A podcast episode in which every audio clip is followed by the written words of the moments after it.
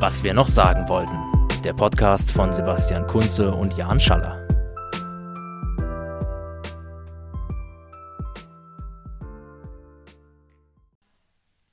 Hallo und herzlich willkommen zu unserer Folge Nummer 16 von Was wir noch sagen wollten. Heute, lieber Jan, ich begrüße dich erstmal. Hallo Sebastian. Heute wollen wir über Gustav Landauer sprechen. Der ein oder andere, der zumindest unseren Podcast kennt oder auch äh, die alte Webseite undogmatisch.net, hat vielleicht den Namen schon mal gelesen. Das ist die Person, über die ich promoviere. Und interessanterweise hast aber du den Vorschlag gemacht, in einer Folge über Landauer zu reden. Landauer war ein Anarchist, Sozialist, Kulturkritiker, Philosoph und vieles mehr. 1870 bis 1919 hat er gelebt, also schon alt.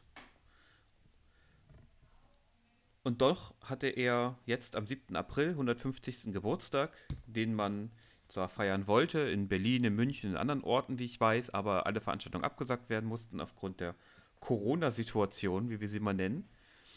Gleichzeitig ist aber auch ein kleines Büchlein erschienen, was ich geschrieben habe, mit dem Titel Gustav Landauer zwischen Anarchismus und Tradition. Und das ist quasi der Anlass, den du nehmen wolltest, um mit mir mal über Landauer zu reden. Also Jan, ich übergebe dir das Wort und bin gespannt auf deine Fragen.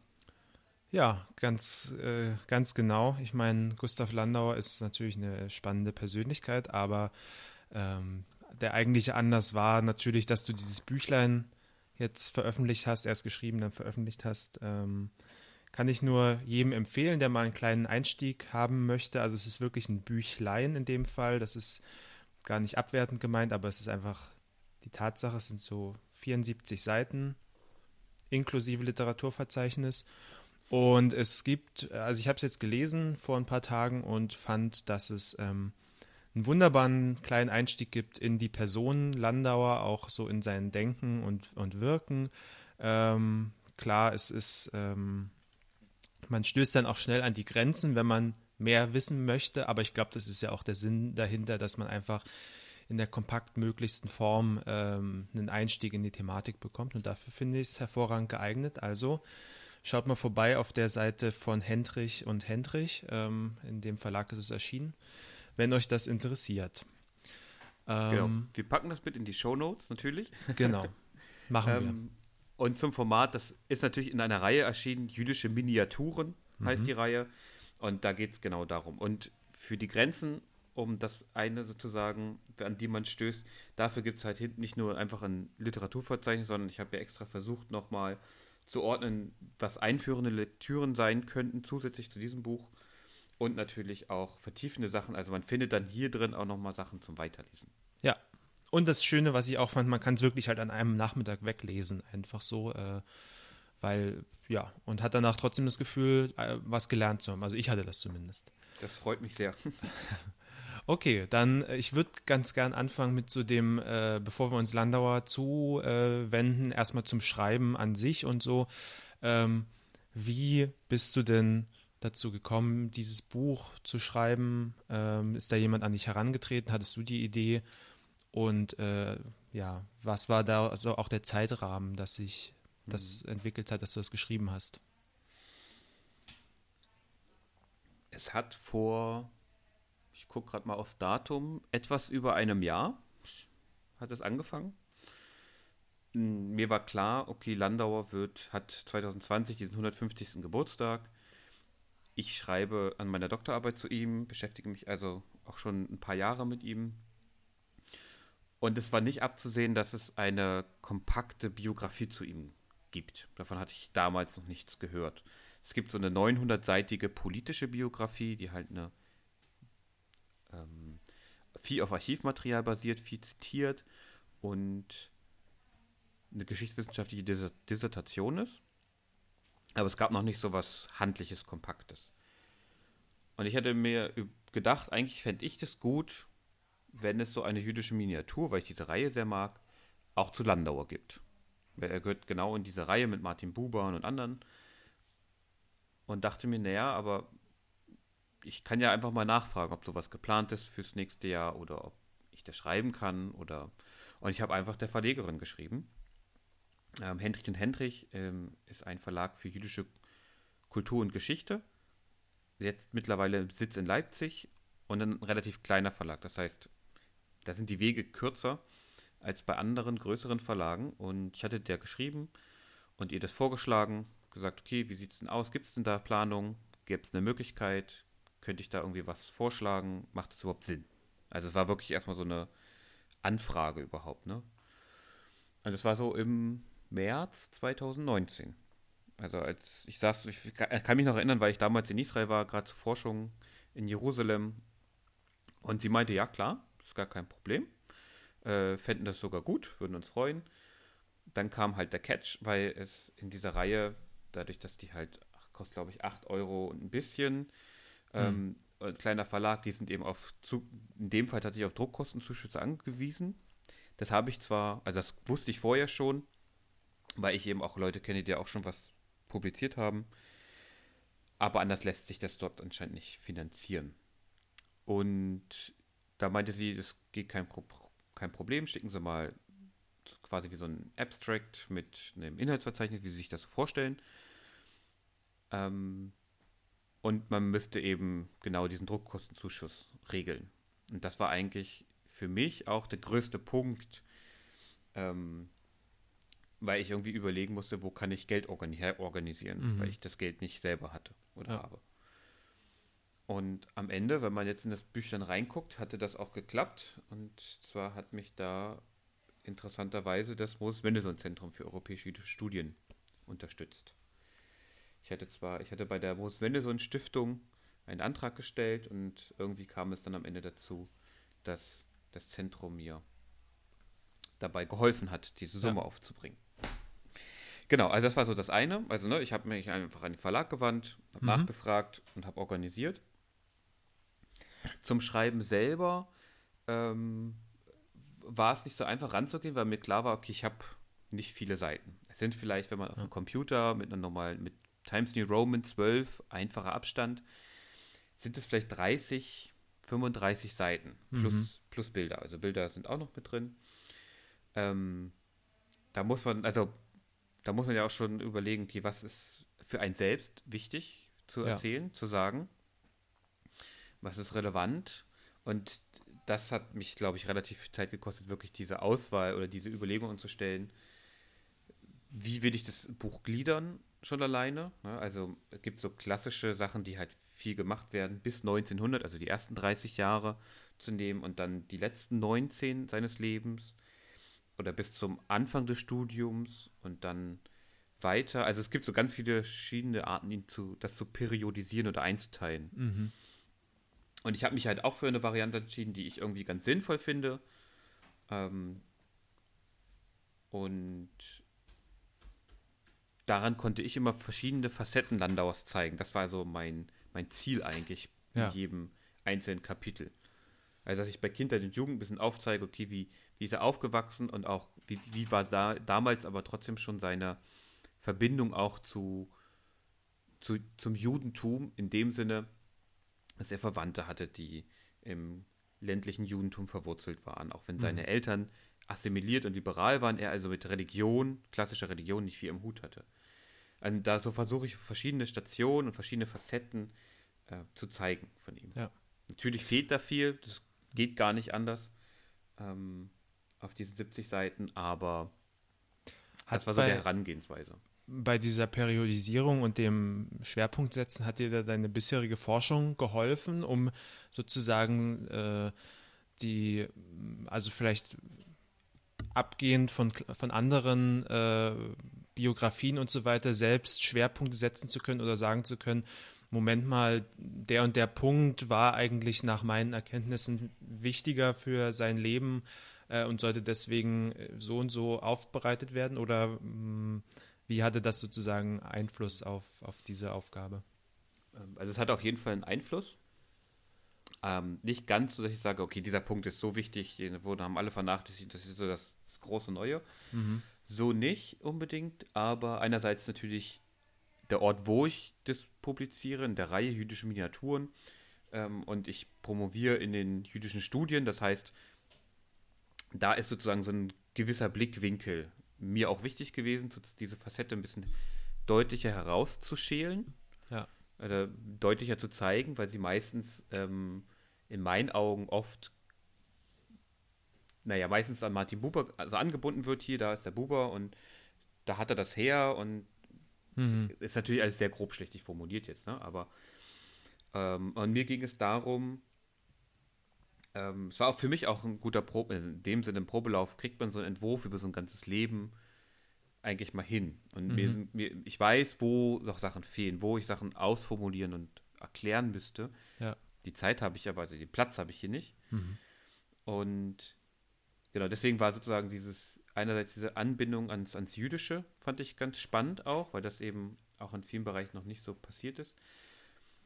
Und gleichzeitig hat sich aber für, mit der Beschäftigung dafür für mich auch nochmal viel ergeben, dass ich nochmal wusste, okay, in, in, bestimmte Sachen, so Mystik und so, muss ich selber nochmal viel reinlesen, mhm. um auch für, für, spätere Sachen, die sozusagen mit dem Jüdischen zu tun haben, besser zu verstehen. Ja. Also das ist so ein Prozess, den ich in meiner Dissertation jetzt auch weiterhin durchmache.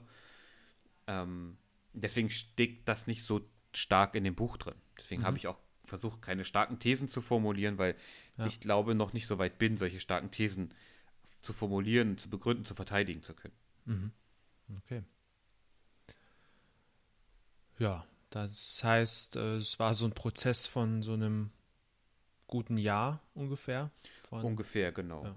Also Schreibleistung, also natürlich, dadurch, dass ich natürlich oder sagen wir so, dadurch, dass ich eigentlich das meiste schon wusste, weil ich darüber mhm. gearbeitet habe, weil ich darüber ja. schon Artikel geschrieben habe und so weiter über Landauer, fiel mir das Schreiben an sich nicht so wahnsinnig schwer. Mhm. Das habe ich vielleicht in zwei Monaten gemacht. Mit nochmal Nachlektüre und so. Und habe das natürlich auch nochmal an jemanden weitergegeben, dem ich sehr dankbar bin, der halt auch über Landauer promoviert und dann nochmal sehr viel genauer auch so diese Fakten parat hat und bestimmte ja. Sachverhältnisse, äh, Sachlagen noch, mal, mhm. noch besser einschätzen kann. Der mir nochmal Rückmeldung gegeben hat, dann hab, ich habe es überarbeitet. Genau. Also. Und von der, das hatten wir eben schon, von der reinen Schreibleistung, in Anführungsstrichen, war es ja auch nicht viel. Also so äh, nee. 30 Seiten oder 35 Seiten schreiben ist ja für einen geübten äh, Schreiber einfach, also kein Thema. So. Das ist jetzt ja. nicht wirklich das Thema, genau. Es war wie ein bisschen mehr als Hausarbeiten in der Uni für mich in, mhm. in der, am Masterstudium. Okay, schön. Dann äh, können wir ja vielleicht mal zum Hauptprotagonisten gehen, weil ich glaube auch äh, vielen der Namen äh, einfach kein Begriff ist oder wenn dann nur so vage und so dann äh, ja. klär uns doch mal auf, wer war denn dieser Gustav Landauer, was hat er so gemacht, äh, was war das für ein Typ? Ja, also als erstes würde ich dir sagen, lest das Buch, was ich geschrieben habe. Ja, das kann äh, ich auch nochmal empfehlen. Und anschließend kannst du, es ist jetzt wohl Anfang April ist wohl noch eine, auch eine Biografie herausgekommen. Die möchte ich hier nicht unterschlagen, die sich wohl auf das Privatleben hauptsächlich bezieht. Das, ich habe sie noch, ich habe sie bestellt beim Buchhändler im März schon. Mhm. Äh, sie kriegen es irgendwie nicht. Also entweder es hapert am, am Großlieferanten, beim Verlag ist sie auch schon als Neuerscheinung da. Also man könnte sie auch schon bestellen. Deswegen auf die warte ich, die möchte ich selber gern noch lesen. Ja. Aber wer war Landauer? Ist natürlich sehr schwer zu sagen, so ganz grob. Landauer war, habe ich ja eingangs schon gesagt, ein Anarchist, Sozialist, Kulturkritiker, Übersetzer, Schriftsteller. Er hat sehr, sehr viele Dinge getan. Mhm. Ich würde sagen, ihm ging es stark tatsächlich um einen, eine Art Kampf eine Vorbereitung auf eine befreite Gesellschaft, auf eine Gesellschaft von freien Individuen, die sich frei assoziieren, also schon klassisch, in Anführungsstrichen klassisch anarchistisch. Er gilt auch einer, wenn man so in der Einführungsliteratur zu Anarchismus guckt, auch mittlerweile wird er da eigentlich immer erwähnt als einer der Klassiker. Mhm. Seine in meinen Augen war seine Leistung vorrangig, sich Leute zu nehmen wie Bakunin, Bourdon, äh, Kropotkin, den er übrigens auch ins Deutsche übertragen hat, und hat daraus mehr oder weniger eine Art Synthese auch hergestellt. Mhm. Und so ganz grob. Ihm ganz kurze Nachfrage ja. dazu, zu dem Punkt. Hat er auch viel selbst publiziert, so an philosophischen Schriften oder wo er sich mit dem Anarchismus auseinandergesetzt hat? Oder wie war er da so, was hat er in der Hinsicht gemacht? Ja, also er war am Anfang, er ging ab 1888 studieren.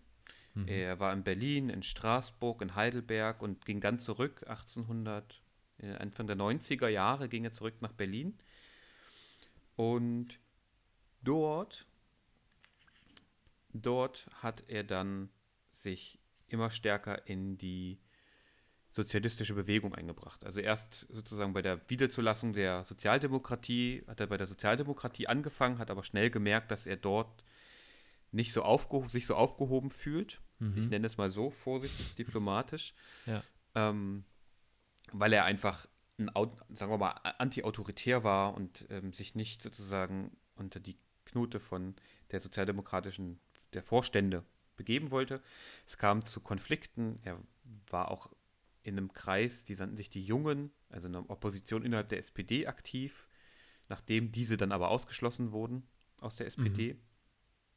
Also er bewegte sich in diesem arbeitersozialistischen Milieu, arbeiteranarchistischen Milieu und hat dort für eine Zeitschrift Der Sozialist geschrieben. Er war zum Teil Redakteur. Er hat diesen Namen dieser Zeitschrift auch immer wieder neu benutzt für neue Zeitschriften, die quasi ineinander anschlossen.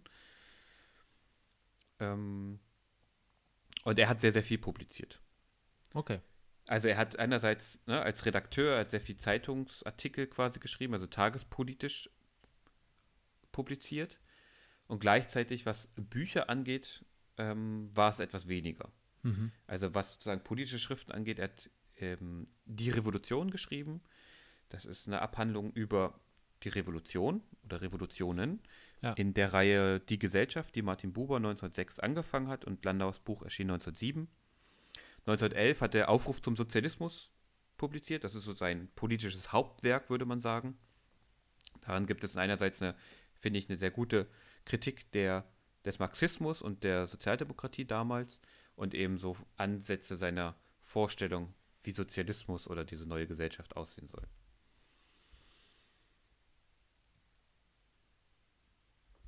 Das ist sozusagen auch ein bisschen das Problem wenn man Landauer charakterisieren will, würde ich sagen, weil er sehr, sehr viel unterschiedliche Dinge gemacht hat. Mhm. Er hat nämlich gleichzeitig, er war selber als Schriftsteller tätig, erfolgreich würde ich, also ist, ist zu bezweifeln, er war nicht erfolgreich damit. Ja. Viele sagen auch, das sind keine besonders guten Texte, ähm, aber er hat sie geschrieben, sie wurden zum Teil auch publiziert. Er war ja auch, um da nochmal ganz kurz mhm. einzuhaken, weil es mir einfach in den Sinn kommt, ähm, er war jetzt ja nicht in Anführungsstrichen nur, äh, weiß nicht, Philosoph oder, oder hat sich nee. auf so einer Ebene äh, mit Texten befasst, sondern er hat ja auch, ähm, ähm, naja, heutzutage würde man Fiction sagen, äh, Romane geschrieben oder, oder Novellen und, und so. Genau, das ne? war so seine schriftstellerische Tätigkeit. Also er hat ja. einen Roman geschrieben, Der Todesprediger, da ging es quasi um einen Menschen, der zum Sozialismus, äh, ich nenne es mal, erweckt wird und dann davon abfällt und dann wieder zurückkommt und das Buch habe ich ehrlich gesagt nicht gelesen, mhm. ähm, weil es schon allein die Beschreibung wahnsinnig langweilig klingt. Aber man würde es noch bekommen heutzutage? Man kriegt es noch. Also man kriegt das meiste auch als Raubdruck, nenne ich es mal, beziehungsweise ja. dadurch, dass Landau auf über 75 Jahre tot ist. Eben, Copyright ähm, dürfte erloschen sein, oder? Ist das Copyright erloschen, das heißt, man kriegt alle möglichen Dinge. Ja. Ähm, eigentlich alles. Und mhm. ein Großteil der Schriften von Landau sind auch in einer Reihe ähm, herausgegeben wurden im Verlag Edition AV, das ist ein anarchistischer Verlag. Dort gibt es eine gesammelte Schriftenreihe von Landauer, die mhm. auch recht in Ordnung ist. Also wenn man reinlesen will, wenn man die Sachen lesen will, ist die top. Gibt auch viele Zusatzinformationen und so weiter.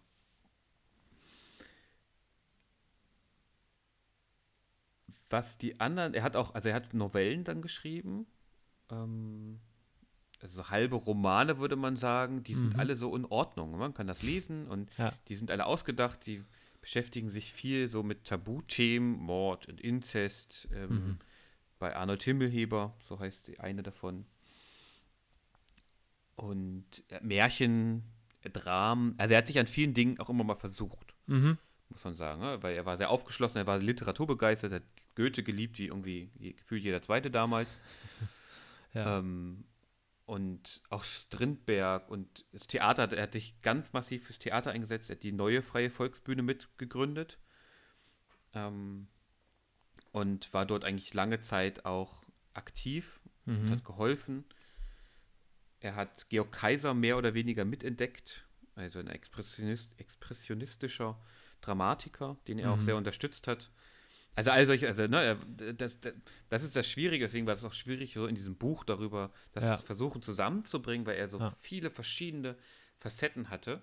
Ähm, indem er aber, würde ich sagen, überall, in jedem einzelnen Teil, hat er entweder danach nach sozusagen einem freiheitlichen Zusammenleben, einer befreiten Gesellschaft gesucht Mhm. oder Potenzial darin gesehen. Also er hat in Goethe Stellen gefunden, die er dann später interpretiert hat, als ob Goethe aufruft zur Revolution. Ja. Ja, ähnliches findet er bei Shakespeare oder also seine Interpretation dieser Literatur, die er liest, Mhm. ist immer auf das auf sein heutiges, also auf sein Jetzt bezogen gewesen. Ja. Und er hat immer er hat quasi immer den Anarchismus gesucht, würde ich Mhm. Mhm. vorsichtigerweise, muss man sagen, ne? Hat er ihn auch mal gefunden? Also, was ich damit sagen will, ähm, hat er, war er sozusagen äh, Zeit seines Lebens ein Suchender, der nie äh, wirklich äh, angekommen ist, oder hatte er sozusagen so eine, seine Ausgangsbasis auch mit Leuten, mit Personen im Umfeld und hat versucht, von da aus äh, sozusagen die Welt äh, zu erkunden? Ähm, verstehst du ungefähr, was ich, was ich meine? Ich bin mir nicht ganz sicher. Ich versuche, ich, ich, ich Also antworte mal auf das, was ich verstanden habe. Ja, okay, mach das. Also einerseits, er wird viel beschrieben auch als Einsamer, Mhm. ähm, was sozusagen dem widersprechen würde, was du gerade quasi angedeutet oder gefragt hast. Mhm. Aber es gab, ich würde sagen, es gab immer wechselnde Personen auch, mit denen er sehr, sehr eng war.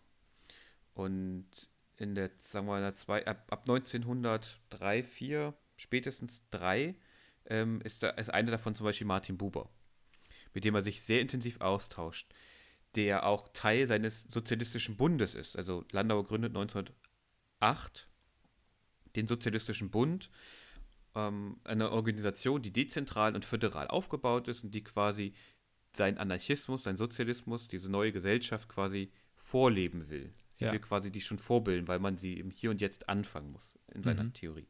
Mhm. Und da ist der Landau, äh, der Buber zum Beispiel dabei. Ja. Buber nimmt auch viel von Landau auf und trägt sein Erbe später weiter, aber das ist nochmal ein anderes Thema. Äh, gleich und ich würde sagen, auch seine zweite Frau, Hedwig Lachmann, mit der er seit 1899 bekannt ist ähm, und sagen wir mal, und dann zusammen und auch Kinder hat und sie heiratet 1903 und so. Die sind wahnsinnig eng. Also als Mhm. sie stirbt an einer Lungenentzündung, wie es oft heißt, 1917, 18, 1918, hat er geschrieben, alles, was ich gesagt habe, war zu Hedwig gesagt. Mhm. Und also da gibt es eine ganz enge Beziehung, ähm, eine ganz enge Verbindung zwischen den beiden auch. Also ich glaube, Ja. das waren vielleicht so, da gibt es noch mehr Personen, aber es sind zum Beispiel zwei Beispiele dafür, wie Personen um ihn herum auch das gestützt haben und ihn Mhm. auch unterstützt haben in seinem, in seiner Suche oder in seinem Streit für diese Gesellschaft. Weil er hat sich zwar immer wieder eingesetzt, also am Ende muss man ja sagen, ist er in gewisser Weise gescheitert, weil wir leben heute nicht in einer besseren Welt in diesem Sinne, Mhm. ähm, wie er es meint. Er ist ermordet worden von rechten konterrevolutionären Truppen, die eine SPD-Regierung auch geschickt hat, um die Re Revolution in München zu, niederzuschlagen. Ja. Ähm, also insofern ist er in gewisser Weise gescheitert mit seiner, seiner Vorstellung oder mit seinem, mit seinem Handeln. Aber die Idee lebt ja weiter. Und er hat Mhm. da sehr, sehr viele ähm, Spuren hinterlassen in der Geschichte. Ja, wo Menschen sich auf ihn beziehen quasi und versuchen, ähm, neue Arten von Leben vorzuleben. Ähm, bevor ich gleich noch ein, zwei Fragen zu seinen Ideen habe, äh, kannst du noch was zum, ja, zum Akt seiner Ermordung sagen? Also wie lief das ab? Wie kam es überhaupt zu seiner Verhaftung? Ähm, Mhm. konnte er sich nicht, also warum hat er sich nicht vielleicht schon in Sicherheit bringen können vorher, als absehbar war, dass das nach hinten losgeht? Ja. Da muss ich ein kleines bisschen früher ansetzen. Also er war, also Kurt Eisner hat ihn zur Revolution gerufen nach München. Ähm, Landauer geht nach München, Teil der Er hat Revolution. damals in, in Baden-Württemberg gelebt, glaube ich, oder? Zu dem Ähm, Zeitpunkt. zu dem Zeitpunkt, also ja, es könnte auch Bayern gewesen sein, also Krumbach, mhm. in Krumbach bei Schwaben, in Schwaben. Okay, aber ähm, zumindest nicht in München. Nicht in München, nee, nee. Und er hatte eine Stelle als Dramaturg am Düsseldorfer Schauspielhaus angenommen. Deswegen bin mhm. ich mir mhm. nicht, ich bin mir gerade nicht hundertprozentig sicher, ob er schon umgezogen war. Aber die Stelle sollte er eigentlich antreten und dann geht er zur Revolution. Ja. Ähm, ist Teil der Revolution, ähm, ist eng mit Eisner. Eisner wird ermordet, er hält seine, ähm, seine, Ab seine Grab Grabrede und Landau ist dann Teil der ersten anarchistischen Räterepublik, die am 7. April 1919 gegründet wird und volle fünf Tage quasi hält, mhm. ähm, weil es gibt einen Angriff ähm, auf die Stadt München, um die Revolution zu beenden und die Rote Armee der Kommunisten wehrt diesen Angriff ab und übernimmt und die Kommunisten übernehmen aber in diesem Zuge auch die Macht. Das heißt, die anarchistische Räterepublik wird abgesetzt und es wird quasi eine Art kommunistische Anarchis äh, Räterepublik äh, aufgebaut. Und das am 13. April. Also, ne? Viel ja. Zeit hatte Landau da nicht. Ja. Ähm, nach ein, zwei Tagen spätestens zieht sich Landau aus dieser Regierung, also aus dieser, nennen wir es mal Regierung zurück und sagt, nee, das, äh, das ist nicht euer Weg. Ähm, ich sage nichts offen, öffentlich gegen euch, aber ich bin hier raus. Mhm. Und zieht sich zurück und lebt dann äh, bei München in einem Vorort, soweit ich weiß, äh, bei der Witwe von Kurt Eisner, mit der er wohl dann auch eine Beziehung eingeht. Mhm. Aber dort ist er. Und er wird wohl noch besucht, auch von Freunden. Und Freunde drängen ihn dann, als dann sozusagen es Ende April wird und es abzusehen ist, okay, es, ne, die, die, die Regierung Hoffmann, die SPD-Regierung schickt Regierungstruppen, schickt rechte Freikorps-Truppen, um München zu befreien, wie sie sagen. Aber er will nicht gehen. Er hätte die Möglichkeit gehabt, wahrscheinlich sogar in die Schweiz zu fliehen. Aber er wollte nicht. Und es ist unklar, okay. niemand weiß so richtig, warum nicht. Und aus der ja. Zeit sind auch nicht so viele Sachen, mir zumindest bekannt, mhm. äh, was Briefe und sowas angeht. Genau. Und es kommt wohl zu einer Denunziation. Also es ist ein gut bürgerlicher Vorort, wo sie wohnen. Und er wird denunziert und am 1. Mai 1919 verhaftet, in ein Gefängnis gebracht und am 2. Mai weiter transportiert ins Gefängnis Stadelheim wo er empfangen wird. Mhm. Und dann ist es so ein bisschen unklar, weil es gibt verschiedene Zeitzeugenberichten oder verschiedene Zeugenberichte, die sich unterscheiden. Ja. Ähm, letztes Jahr sind auch Gerichtsakten wieder aufgetaucht in Baden-Württemberg interessanterweise zu seiner zu dem Prozess ein, seiner Ermordung, beziehungsweise da geht es eigentlich nicht um seine Ermordung, ähm, sondern um den Raub seiner Uhr. Aber deswegen im Grunde genommen, er wird empfangen. Ähm, es heißt, der Landauer, der wird sofort erschossen. Also man mhm. wollte ihn, es war irgendwie klar, er ist, er soll nicht gefangen, es soll keinen Prozess mhm. geben wie bei Erich Mühsam oder anderen. Mhm. War er denn so eine Art, äh, also war er den, den ähm, rechten Freikurs und wem, wem auch immer ähm, wichtig? Also war er eine Art Trophäen, Trophäe, äh, ein besonders wichtiger Gefangener oder war er einfach einer unter vielen, der irgend so ein weiterer Kommunist halt? Hm, also ich glaube, er war schon sowas wie eine also vielleicht so tatsächlich sowas wie eine Trophäe in Anführungsstrichen, weil mhm. es wurde auch gegen ihn persönlich viel gehetzt, auch ja. weil er jüdisch war. Also ja. das, ne, das auch in der, also in der bürgerlichen Presse sowieso, aber auch in der rechten Presse noch mehr. Und er war bekannt. Also er war okay, sozusagen ja. auch so bekannt. Er war ein Intellektueller, den man kennen könnte. Ja. ja? okay. Ähm, und ich glaube, deswegen war das so, so ganz interessant für, für die Leute anscheinend. Und die Berichte, die ich bisher kenne, sagen einfach, dass er ziemlich brutal ermordet wurde. Also ne, er mhm. wurde erst versucht er, es wurde versucht, ihn totzuschlagen, dann hat man auf ihn geschossen und da hat er wohl immer noch gelebt und dann hat man ihn noch weiter malträtiert. Ein zäher Bursche. Offensichtlich. Ähm, und dann hat man ihn eben ausgeraubt, also seinen Mantel, seine Uhr und so weiter ausgezogen. Im Waschhaus wo lag er dann und dann kam er in ein, in ein Massengrab. Ja. Bis eben seine älteste Tochter, ich glaube seine älteste Tochter war es, die dann dafür gesorgt hat, dass zumindest einiges zurückgegeben wird und sie seinen mhm. Leichnam bekommen konnte und so, dass er dann später begraben werden konnte, beziehungsweise eingeäschert und dann begraben wurde. aber die Rechten hatten auch äh, vor einem toten Landauer Angst, muss man dazu sagen, ne? weil die mhm. Geschichte endet da sozusagen nicht. Äh, die Nationalsozialisten haben, ich glaube, in der Liste von 38 war das alles von und über äh, von ihm verboten. Und das war mit einer Handvoll anderer Persönlichkeiten eigentlich nur. Also es war wirklich ja. verrückt, muss man sagen. Mhm. Ähm, und sie haben auch seine, sein Grab geständet, sie haben seine Urne ausgegraben und an die jüdische Gemeinde geschickt. Und 1925 wurde ein Obelisk zu seinen Ehren äh, errichtet von Geldern, die Arbeiter gesammelt haben. Auch der wurde zerstört. Okay. Von den Nationalsozialisten. Der ist mhm. erst 2017, ist erst wieder eine neue Gedenkstele in München errichtet worden. Mhm. Okay. Ähm, so, du hattest aber ja. noch konkretere Fragen, glaube ich. Also, ich hatte mindestens noch, äh, ja, eigentlich viele, aber wir können ja mal äh, so auf, auf einen ganz zentralen äh, ideengeschichtlichen, gedanklichen, philosophischen, wie auch immer, Punkt eingehen. Und zwar äh, sagt er ja, ähm, oder habe ich das zumindest aus dem Buch herausgelesen, dass äh, der Sozialismus ähm, sozusagen im, im, Individuum beginnt und auch jederzeit äh, anfangen könnte. Ähm, wie hat er das denn gemeint? Was steckt da an Gedankengebäude dahinter? Da steckt leider ein ziemlich großes Gedankengebäude dahinter. Versuch es so miniaturhaft wie im Buch zu genau, ich, darzustellen. Ich, ich, ich versuche es mal. Also es hat mit, also einerseits hat das mit einer Vorstellung von Individuum zu tun, natürlich, aber vor allem auch mit Mystik. Und zwar schließt er da, mhm. ja.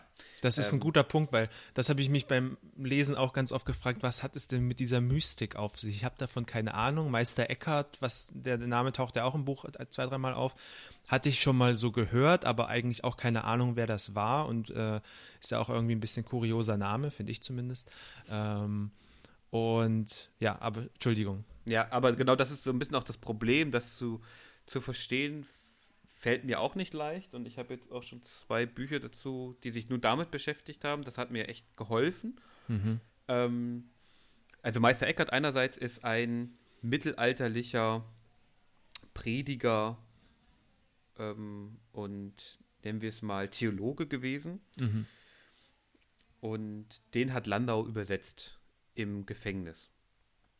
1899, 1900. Ja. Gleichzeitig hat Landauer an den sprachkritischen Werken seines Freundes Fritz Mautner mitgearbeitet in dieser Zeit, also vor allem am ersten Band, den hat er redigiert dort. Und dort geht es um Sprachkritik und die Grenzen von Sprache. Und ich verstehe es so, dass Landauer das in seiner Musik zusammenbringt.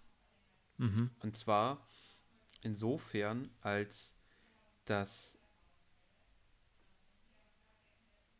quasi, hm, okay, das ist, das ist echt nicht so simpel auszudrücken und es klingt komisch, aber egal, dass quasi in jedem von uns, einzelnen Individuen, lebt eine Welt. Mhm. Ja, also ich kann quasi die Welt erfahren, wenn ich mich in mich selbst hinein versinke. Da zitiert er zum Teil auch Eckert in seiner Einschrift und da geht er dann später darauf ein, weil für ihn ähm, kann man quasi sich mit der Welt und anderen Menschen verbinden, wenn man sich in sich selbst hinein zurückzieht mhm. und heute würde man vielleicht sagen, irgendwie reflektiert, meditiert, ich weiß nicht. Ja. Also das ist, das drückt er in meinen Augen auch nicht wirklich so richtig klar aus. Aber er meint, man kann, man hat, wir haben alle eine Verbindung zueinander. Dass alles miteinander verbunden ist. Mhm. Und dadurch, dass alles miteinander verbunden ist, können wir, wenn wir in, in, in uns schauen, auch die Welt wahrnehmen. Ja. Weil wir ja mit allem anderen verbunden sind. Mhm. So, ne? Also äh, niemand sieht, was ich gerade mache, aber Jan sieht so dieses, ja. dieses Handschütteln mit so, naja, so ungefähr. Ja, ja. Und deswegen kann er auch sagen, dass Sozialismus erstens jederzeit möglich ist und zweitens im Individuum beginnt. Weil mhm. für ihn Sozialismus auch einerseits, einerseits auch ein, ich würde sagen, ein psychologisches Verhältnis ist also ein Verhalten zwischen den Menschen. Mhm. Ähm, und nicht nur einfach, also es, er ist kein, das muss man glaube ich dazu wissen, er ist halt kein marxistischer Ökonom. Er, ähm, er gründet nicht alles auf der Ökonomie. Okay, ja. Sondern er geht eher von einer von einem Kulturan also in Anführungsstrichen Kulturansatz aus, ne? Von einem Das, Zwischenmenschlichen. Ich glaube, das ist ganz wichtig nochmal das fände ich persönlich ja ganz äh, attraktiv eigentlich, weil mich das immer so bei klassisch-marxistischen Sachen auch ein Stück weit stört, dass es alles so sehr, also äh, sich nur auf die Ökonomie fokussiert. Von daher fände ich das persönlich, glaube ich, ganz interessant, darüber mehr zu lesen. Ja. Genau, also das, da, da ist er wirklich, glaube ich, ein interessanter Ansprechpartner, weil er, bei ihm geht viel vom Bewusstsein aus und nicht nur vom Sein, um jetzt mal in dieser marxistischen Ja. Sprache und so. Ähm, genau, und, also, und Sozialismus ist eben für ihn jederzeit möglich, weil wir es jederzeit in der Hand haben, anders einerseits miteinander umzugehen, anders miteinander zu wirtschaften, anders uns zu organisieren. Und wir müssen eigentlich nur anfangen, es zu tun. Und das ist ein, unter anderem auch ein großer Unterschied zum, zu den Marxisten. Landauer hat keine Vorstellung, also hat nicht diese lineare Vorstellung einer Entwicklung vom Kapitalismus hin zum Sozialismus und überwindet sich dann ja selber und wir müssen Ja. eigentlich nur abwarten und es kommt schon irgendwann. Und genau deswegen müssen, können wir das aber jetzt auch gar nicht anfangen. Wir sind noch gar nicht auf dem technologischen Stand Ja. für den Sozialismus. Das negiert Landau, sagt, wir können das jederzeit machen. Es hängt nicht vom technologischen Fortschritt ab, es hängt nicht von irgendwelchen ökonomischen Dingen ab, sondern es hängt davon von unserem Willen ab. Also die Intention ist bei ihm ganz wichtig. Ja, und es hängt davon ab, dass wir es einfach, dass wir einfach beginnen. Deswegen ist er auch so ein großer Fan von solchen Siedlungen, die dann einfach anfangen an, also Kommunen würde man heute sagen. Ne? Also Mhm. Genau. Und die basieren aber immer alle, das basiert alles trotzdem für ihn auf Individuen, Ja. die sich freiwillig zusammenschließen und freiwillig sozusagen eine Art von, ein, ein Kollektiv bilden und aber auch immer wieder permanent aushandeln, wie man zusammen lebt. Also in seiner, in, ähm, im Aufruf zum Sozialismus müsste es sein, da spricht er eben auch davon, den Aufruhr in die Verfassung einzuschreiben.